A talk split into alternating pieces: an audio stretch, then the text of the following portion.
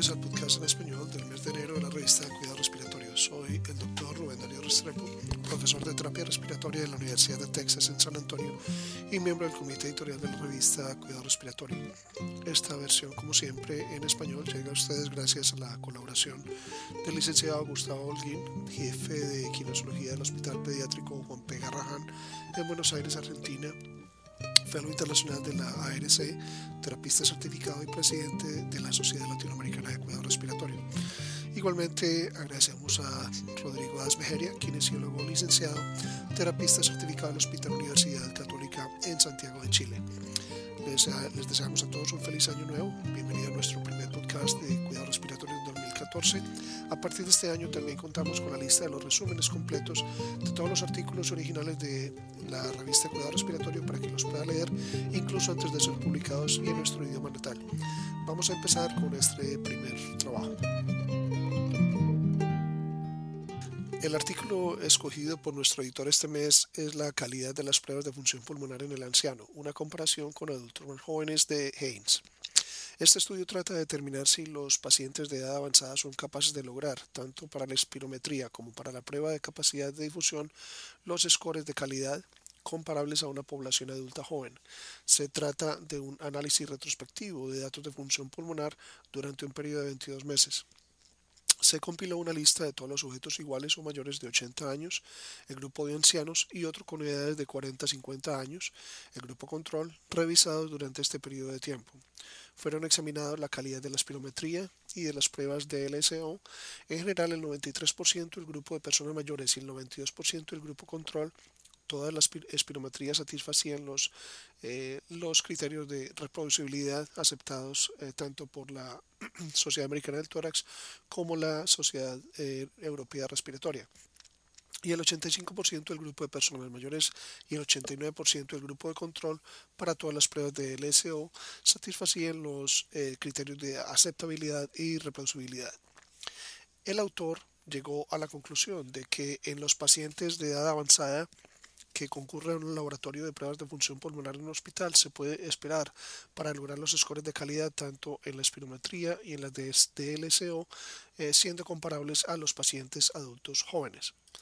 Los pacientes ancianos pueden estar en mayor riesgo de un mal diagnóstico y un tratamiento inadecuado como consecuencia de pruebas de función pulmonar eh, subutilizadas y de pruebas que se realizan con expectativas de baja calidad.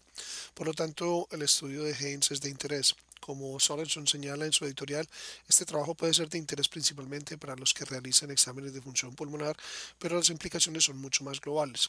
Estos datos deben ser utilizados para promover y alentar a los médicos a apreciar la necesidad de estudios de función pulmonar de buena calidad en los adultos mayores.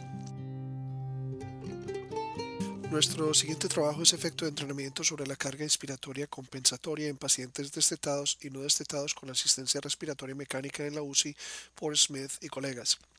Se comparó, se comparó, retrospectivamente las respuestas de compensación de carga inspiratoria de acuerdo con los resultados clínicos de la presión inspiratoria máxima y éxito de la desconexión en pacientes de UCI difíciles de destetar.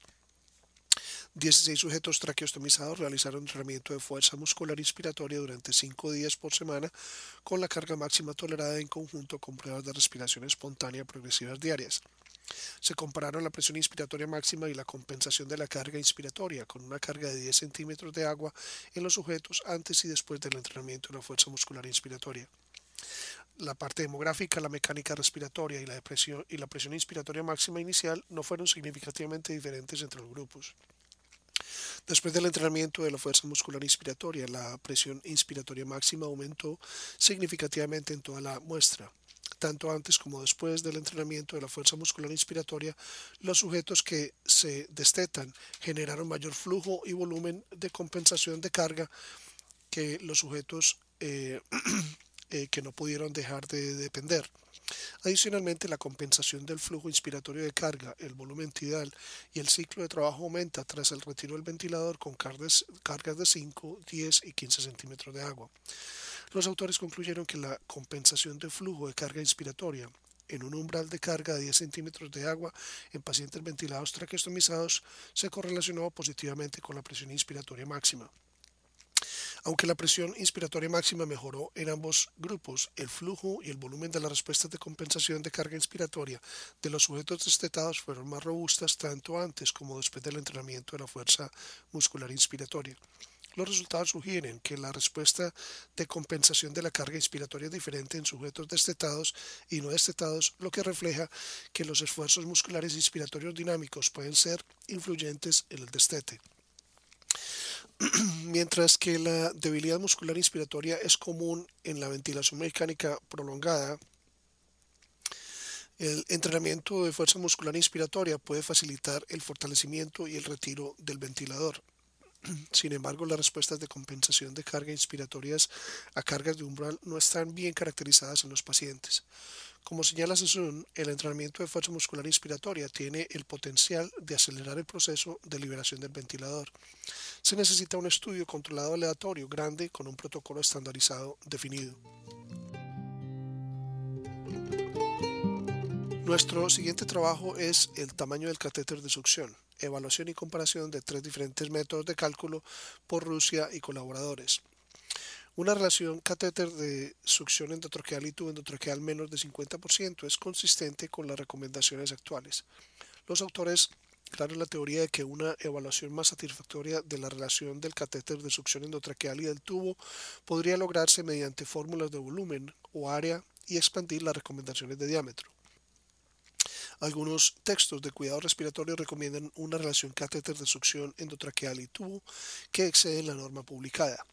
Los autores calcularon el volumen interno y el área en sección transversal de diversos tamaños de tubos endotraqueales, el volumen externo y el área en sección transversal de diversos tamaños de catéter de succión, y la relación catéter de succión y tubo endotraqueal. También midieron las presiones negativas creadas por succión en un modelo pulmón durante varias maniobras de aspiración. Los cálculos de volumen y área proporcionan un método alternativo para determinar la relación catéter de succión endotraqueal y tubo. Una relación de volumen o el área de 50% corresponde a una relación de diámetro de 70%.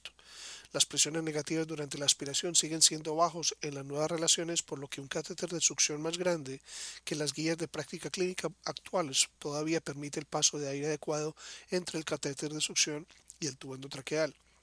Estos resultados apoyan una alternativa a la relación catéter de succión y tubo endotraqueal cuando se aparean catéter de succión y los tubos endotraqueales. Las guías, las guías actuales de la práctica clínica de la ARC recomiendan una relación catéter de succión y tubo endotraqueal basado en el diámetro externo del catéter de aspiración y el diámetro interno del tubo endotraqueal.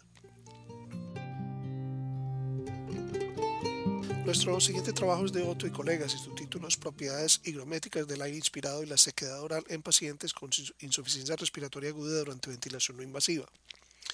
Ellos midieron la humedad absoluta en el interior de las máscaras oronasales en sujetos con insuficiencia respiratoria aguda durante 24 horas en ventilación no invasiva. Se utilizó para la ventilación no invasiva un ventilador a turbina de una sola rama y máscara oronasal con puerto de exhalación. La humedad oral se evaluó utilizando un dispositivo de comprobación de humedad bucal y tres veces durante las 24 horas los pacientes marcaban subjetivamente la sensación de sequedad en una escala de 0 a 10, en la que 10 era la sequedad más severa. 16 sujetos fueron incluidos. La humedad absoluta media dentro de la máscara fue de 30 miligramos de agua por litro. La humedad bucal fue de 19% y la puntuación de la sequedad bucal media fue de 5.5 la humedad absoluta y la fuga de gas inspirado correlacionaban inversamente tanto entre los sujetos como entre los sujetos. La humedad absoluta y la humedad bucal correlacionaron dentro de los sujetos. La respiración oral se asoció con una reducción de la humedad bucal y una mayor puntuación de la sequedad bucal. Los autores concluyeron que la humedad absoluta varió entre los sujetos y algunos se quejaban de sequedad bucal incluso con un humidificador térmico. La respiración oral disminuyó la humedad bucal y agravó la sensación de sequedad. Debido a que la ventilación no invasiva suministra gas médico en alto flujo, humidificación inadecuada puede provocar sequedad bucal y molestias para el paciente. La humidificación térmica puede utilizarse durante la ventilación no invasiva, pero poco se ha informado acerca de los efectos sobre las condiciones higrométricas de una máscara oronasal y sequedad bucal durante 24 horas en ventilación no invasiva. El estudio de McNamara sobre la humidificación térmica mejora los resultados clínicos en comparación con un intercambiador de calor y humedad en los niños con traqueostomía. Ellos realizaron un estudio a corto plazo de 20 horas y uno a largo plazo de 10 semanas. Ambos estudios eran cruzados aleatorios que compararon un humidificador térmico a un intercambiador de calor y humedad en los niños traqueostomizados. Los sujetos fueron evaluados a través de eventos clínicos, hallazgos del examen clínico, niveles de citoquinas de las vías respiratorias y viscoelasticidad de las secreciones en las vías respiratorias. Los niños que utilizaron el humidificador térmico habían obtenido un eh, menor score en el examen respiratorio y una mejoría en la oxigenación, pero ningún cambio en los eventos clínicos a corto plazo. Hubo una disminución de eventos clínicos agudos en el estudio a largo plazo. No se encontraron diferencias en las vías respiratorias en cuanto a la viscoelasticidad de las secreciones o los niveles de citoquinas en ninguno de los estudios, pero estos números de las muestras fueron limitadas. Los autores concluyeron que con más de 20 horas de, uso de la humidificación térmica en comparación con un intercambiador de calor y de humedad mejora el trabajo respiratorio. Durante un periodo de tratamiento de 10 semanas con la humedad calentada, los eventos clínicos adversos disminuyeron. Los efectos de fumar, depresión y la ansiedad sobre la mortalidad en pacientes con EPOC, un estudio prospectivo por Lu y colaboradores. Se evaluaron los efectos interactivos de fumar, depresión y ansiedad en la mortalidad en los pacientes con EPOC. Se recogieron y analizaron los datos de 7.787 pacientes con EPOC en 14 comunidades rurales entre mayo del 2008 y mayo del 2012 y se utilizó regresión logística para evaluar las interacciones y el exceso de riesgo relativo debido a la interacción aplicaron la proporción atribuible de la interacción y el índice de sinergia para evaluar las interacciones aditivas de los factores. La interacción de fumar y los síntomas de depresión actuales aumentaron el riesgo de muerte 3.8 veces con las interacciones biológicas significativas. Las interacciones biológicas se incrementaron con el aumento de año o años paquete de tabaco. Las interacciones biológicas también se incrementaron con el aumento de año o años paquetes de tabaco. Los autores concluyeron que el tabaquismo, la depresión y la ansiedad están asociados con un mayor riesgo de muerte en pacientes con EPOC. El riesgo de muerte, la depresión y la ansiedad aumenta con el aumento de la duración del hábito de fumar y el número de cigarrillos por año. Los músculos de las extremidades superiores e inferiores en pacientes con EPOC.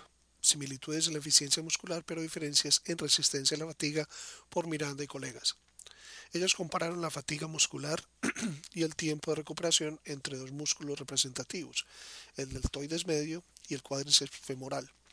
21 sujetos con EPOC se sometieron a la máxima contracción isométrica voluntaria y a una prueba de resistencia. La prueba de contracción isométrica voluntaria máxima se repitió a los 10 minutos, 30 minutos, 60 minutos y 24 horas para ambos músculos. Una electromiografía de superficie se registró durante la prueba de resistencia. La contracción isométrica voluntaria máxima disminuyó significativamente solo para el deltoides medio entre 10 y 60 minutos después de la prueba de resistencia. Un aumento significativo de la raíz cuadrada media y una mayor disminución de la frecuencia media a lo largo de la prueba de resistencia se produjo en el deltoides medio en comparación con el cuádriceps femoral. Cuando los scores de disnea y fatiga fueron corregidos por el tiempo de resistencia, se observaron valores más altos para el deltoides medio en relación con los del cuádriceps femoral. Los autores concluyeron que los sujetos con EPOC tenían una mayor tendencia a la fatiga en un músculo representante de extremidad superior que en un músculo de extremidad inferior. Efecto de alto flujo de oxígeno por cánula en la sincronía tóraco-abdominal en pacientes adultos críticamente enfermos por Itagaki y colaboradores. Estos expertos estudiaron a 40 sujetos adultos que requirieron terapia de oxígeno en la UCI. Un flujo de oxígeno bajo, hasta de 8 litros por minuto, se administró a través de máscara oronasal durante 30 minutos, seguido por cánula nasal de alto flujo a 30-50 litros por minuto. Se colocaron bandas transductoras de pletismografía inductiva respiratoria circunferencialmente, una alrededor de la caja torácica y otra alrededor del abdomen. Los autores midieron el movimiento de la caja torácica y del abdomen y utilizaron la suma de señales para representar el volumen corriente durante la respiración con máscara y a los 30 minutos durante la cánula nasal de alto flujo nasal. Se calcularon la relación de la amplitud máxima compartimental de volumen corriente y el ángulo de fase. La gasometría arterial y signos vitales fueron evaluados en cada periodo y el estado de la boca durante la aplicación de la cánula nasal de alto flujo. Durante el alto flujo por cánula nasal, la frecuencia respiratoria se redujo significativamente de 25 respiraciones a 21 y el ángulo de fase mejoró significativamente. Los autores concluyeron que la cánula nasal de alto flujo mejoró la sincronía tóraco-abdominal en sujetos adultos con insuficiencia respiratoria leve o moderada. predictores de desaturación de oxígeno inducida por el ejercicio en pacientes con esclerosis sistémica y enfermedad pulmonar intersticial por Someya y colegas.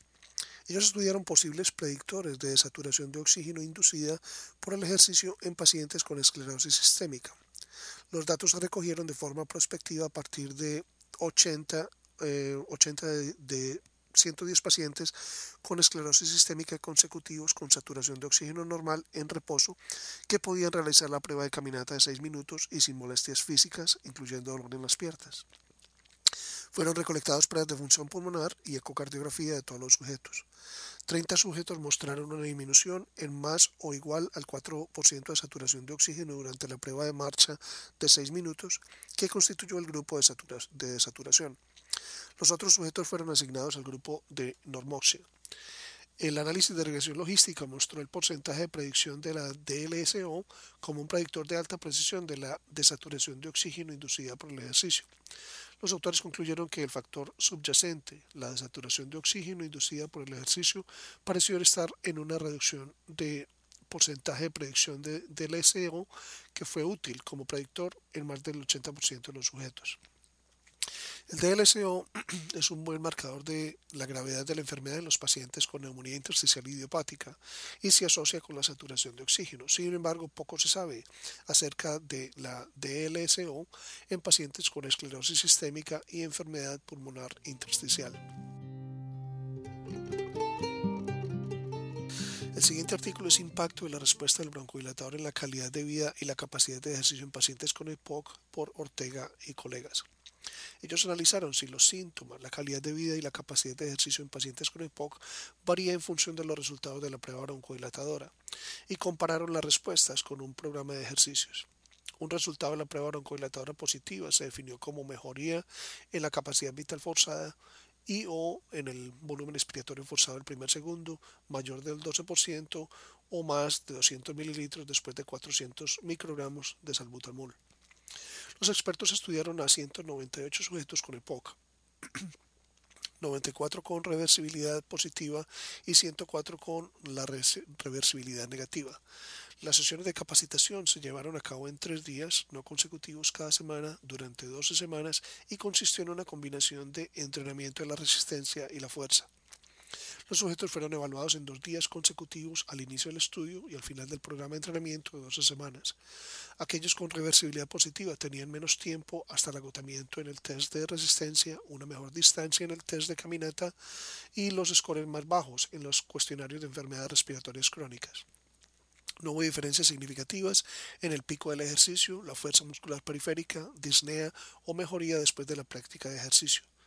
Los autores concluyeron que en comparación con los sujetos con EPOC, con reversibilidad negativa, los pacientes de reversibilidad positiva caminaban distancias más cortas y tenían menor resistencia y peor calidad de vida, pero las mejorías después de la práctica de ejercicio fueron similares. Ahora revisamos brevemente los trabajos de investigación original restantes que publicamos este mes. El propósito del estudio realizado por Kaminsky y sus colegas, y sus colegas fue determinar si existen características fisiológicas distintivas en pacientes con discordancia entre el porcentaje de predicción del trabajo de pico contra el consumo máximo de oxígeno, con el fin de entender cómo utilizar estas mediciones en la interpretación de la capacidad de ejercicio. Su observación de que, existen características fisiológicas distintas en aquellos que tienen un pico de trabajo mayor que el consumo máximo de oxígeno permite comprender los procesos subyacentes que determinan la capacidad máxima de ejercicio. Para maximizar la probabilidad de éxito de la ventilación mecánica a largo plazo en pacientes con enfermedades neuromusculares, las características y la configuración del ventilador deben ser elegidas con cuidado, teniendo en cuenta tanto los requisitos médicos, la preferencia del paciente y la comodidad. Lofaso y sus colegas encontraron que las opiniones de los pacientes y de los, de los prescriptores eh, diferían sobre el ventilador de home care ideal. Los pacientes fueron menos propensos a usar las nuevas tecnologías principalmente debido a la falta de información, lo que subraya la necesidad de una actualización regular de los pacientes que reciben ventilación mecánica a largo plazo. El objetivo del estudio realizado por Fitzgerald y colaboradores fue evaluar la viabilidad clínica de la terapia de compresión de alta frecuencia de la pared torácica en niños con daño neurológico con síntomas respiratorios. Ellos encontraron que el uso regular de este tratamiento puede reducir el número de hospitalizaciones en niños con daño neurológico. El impacto de los diferentes sistemas de exhalación de CO2 y fugas sobre la FiO2 y sobre el intercambio gaseoso fue evaluado por Store y colegas. El uso de un puerto de fugas y la ocurrencia de fugas alrededor de la interfaz redujo significativamente la concentración de oxígeno en la máscara y el impacto negativo del intercambio de gases en los sujetos que recibieron ventilación no invasiva y oxígeno suplementario en la casa. Hay pocos estudios que utilizan modelos animales en fisioterapia respiratoria, Comaru y colaboradores apuntan a desarrollar un modelo de atelectasia obstructiva inducida por la inyección de moco artificial en los pulmones de lechones recién nacidos para el estudio de fisioterapia neonatal. Su modelo de atelectasia en lechones recién nacidos era factible y apropiado para evaluar el impacto de las terapias fijas de atelectasias en los recién nacidos. Nuestro reporte de casos de este mes se refieren a la extracción de dientes por, eh, por aspiración en un paciente politraumatizado y otro relacionado con traqueitis necrótica secundaria a especies de Corynebacterium eh, que presentan obstrucción de vía aérea central. Nuestro caso docente está en el papel de los esteroides de pulso en la lesión pulmonar inducida por plomicina. Los esperamos el próximo mes. Para recibir el contenido tanto de esta edición de la revista como de las pasadas, visite nuestra página web www.rsjournal.com y allí podrá suscribirse para recibir los podcasts de las próximas ediciones.